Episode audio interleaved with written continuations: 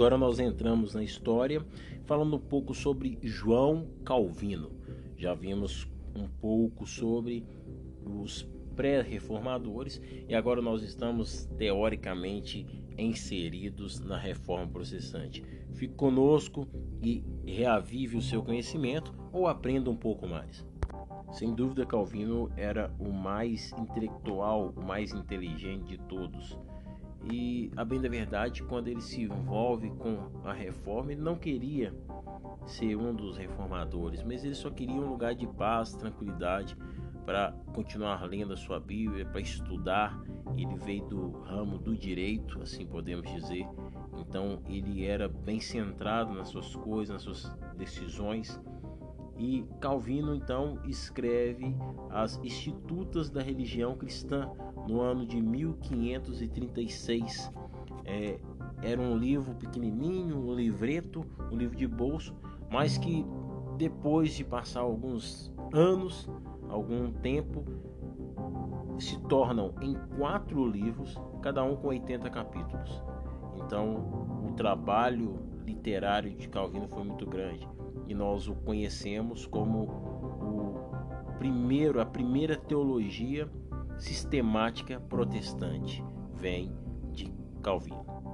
Então ele resolve sair da sua cidade e ir para Estamburgo mas naquele meio de caminho de Istambul, Deus coloca no seu coração de passar por Genebra e ali na cidade de Genebra, que estava em franco desenvolvimento, que estava começando a, a seguir o caminho do protestantismo, é, ele então tem um encontro e, salvo engano, Farney amaldiçoa ele. Diz a ele que se ele não abençoasse, se ele não trabalhasse ali naquela cidade, que todo o descanso que ele buscava ali em Istambul para escrever suas teses, para é, redigir os seus livros, seria tudo amaldiçoado. Então ele não poderia deixar de negar e ele fica em Genebra e a obra de Deus ali começa a acontecer e a ser feita através dele. Muitos de nós, quando falamos sobre Calvino, logo lembramos de calvinistas, de arminianismo, mas o ponto principal do nosso podcast, da nossa história, não está aqui. Não está em ser calvinista ou ser arminiano, mas sim é, de entender a sistemática de Calvino ali naquele momento.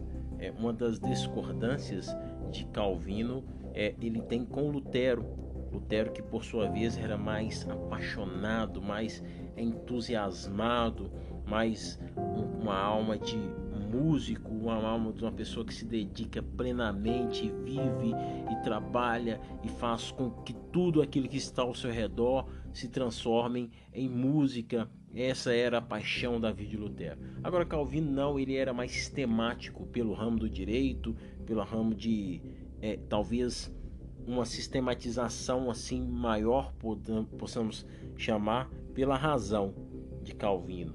Então, Calvino se dá por essa essa esse fechamento, por esse ramo, por esse essa linha de raciocínio.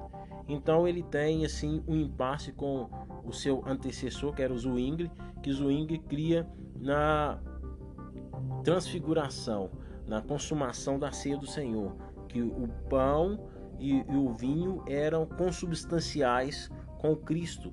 E Calvino já cria que aquilo ali era em memória. Então, isso foi o primeiro ponto de discordância de Zwingli e Calvino. Mas isso é só apenas de título de curiosidade para nós podermos contextualizar e entender um pouco mais a história. Os anabatistas, que significa como rebatizadores, eram pessoas que não se conformaram com Zwingli, Lutero, nem Calvino.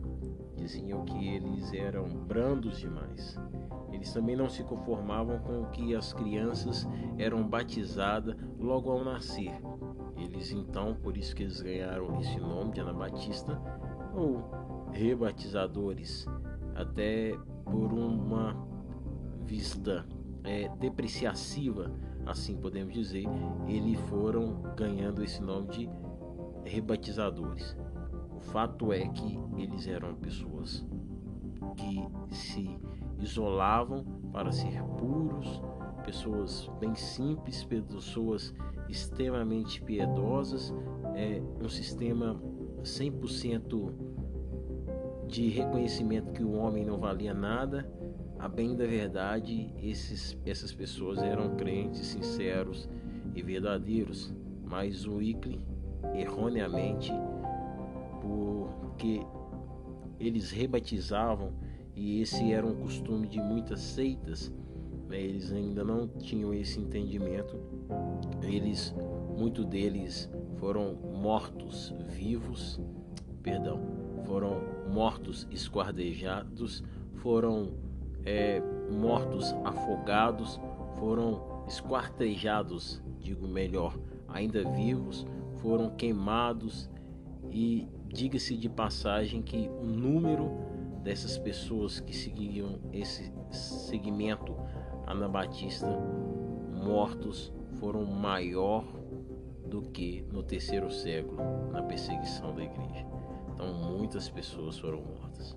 Mas a história não para por aí. A história continua seguindo e a história tem muitos outros capítulos. Acompanhe conosco no nosso próximo episódio.